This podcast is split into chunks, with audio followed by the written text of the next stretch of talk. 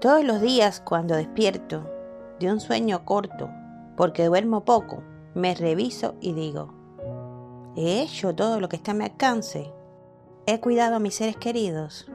¿Habré cumplido con responsabilidad y compromiso en mi trabajo?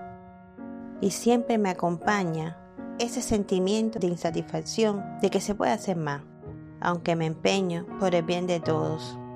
Pero veo cuántas cosas pasan por el mundo. Me preocupa. Cuánto egoísmo, cómo puede haber guerras, ataques, movilizaciones, cuando lo más importante sería cuidarnos.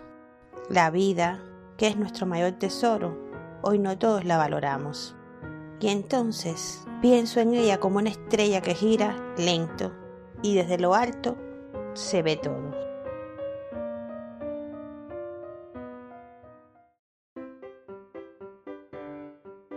De pequeña lo intenté.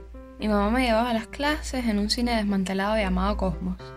Me recuerdo vagamente entrando por el pasillo lateral del cine. Bajábamos una rampa y ahí sobre un tabloncillo de madera oscura alguien nos enseñaba el maravilloso mundo del ballet. Luego estaba Karina. Karina y yo, que fuimos hasta cómplices en un intento de fuga del círculo infantil. Pero esa historia es para otro día. Karina era una niña flaquita, estilizada, con gracia y actitud para el ballet. Yo, por otra parte, siempre fui gordita y antideportiva. Un día, después de las clases, le pregunté a mi mamá que por qué Karina era tan flaquita y que qué tenía que hacer yo para ser más como ella. Mi mamá comenzó entonces una disertación. Para ser flaquita como Karina no puedes comer croquetas, ni chicharritas, ni pan, ni helado, ni refresco, ni papas fritas. Dice que la escuché con atención y me fui a jugar. Al rato me la acerqué y con voz resolutiva le dije, ya mamá, deja, no quiero ser bailarina.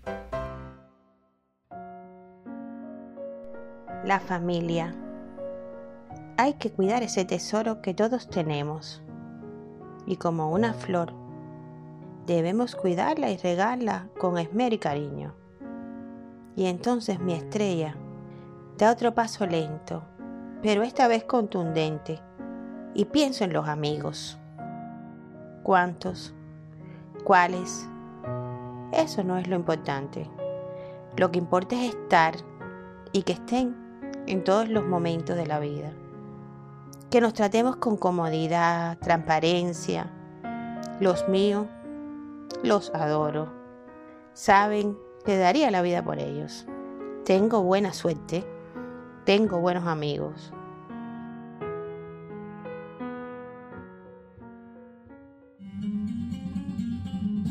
A los nueve años descubrí el baile español.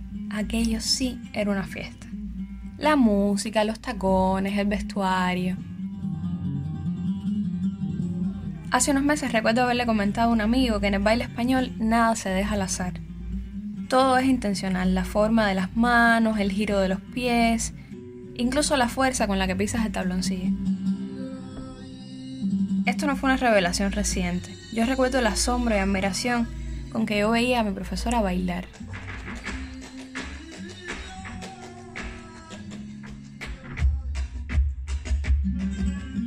Aquello no era un teatro, ni siquiera una coreografía. Era una metamorfosis instantánea.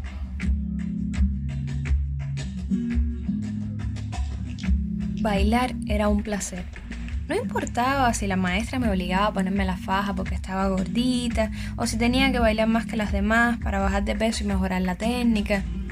Cuando la música empezaba, yo dejaba de ser una niña más aquellos tacones y su pica papam pam, pica papam pam, eran mis alas.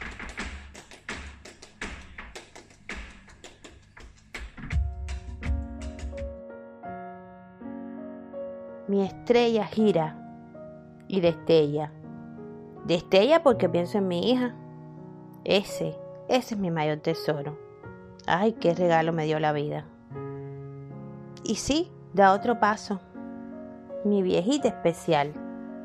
No sabe la psicología lo que se perdió. Todo bondad, dedicación, amor para todo el que la rodea y la necesita. Y gira nuevamente para el paso del amor. Ese sentimiento inmenso que siempre quiere más. que necesita de tanta entrega, pasión y optimismo. De eso no me quejo. Lo conozco y lo tengo. Mi estrella no para. Hoy cuento mis saltos más importantes. Y como la vida, siempre gira.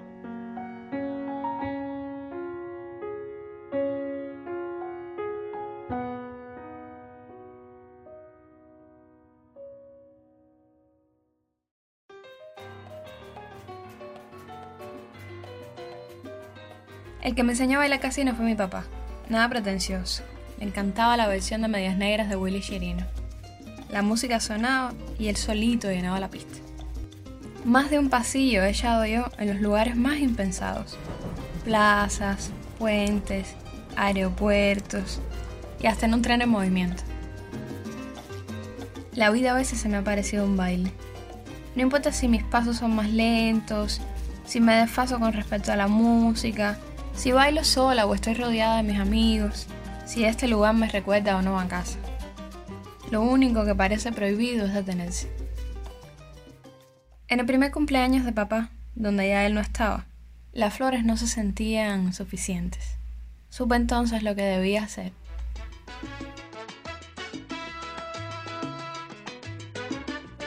Cerré los ojos y bailé.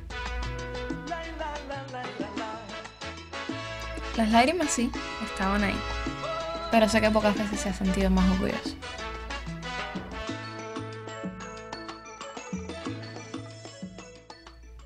No sé si sería capaz de bailar en un ladrillo, como dice el refrán popular sobre los buenos casineros.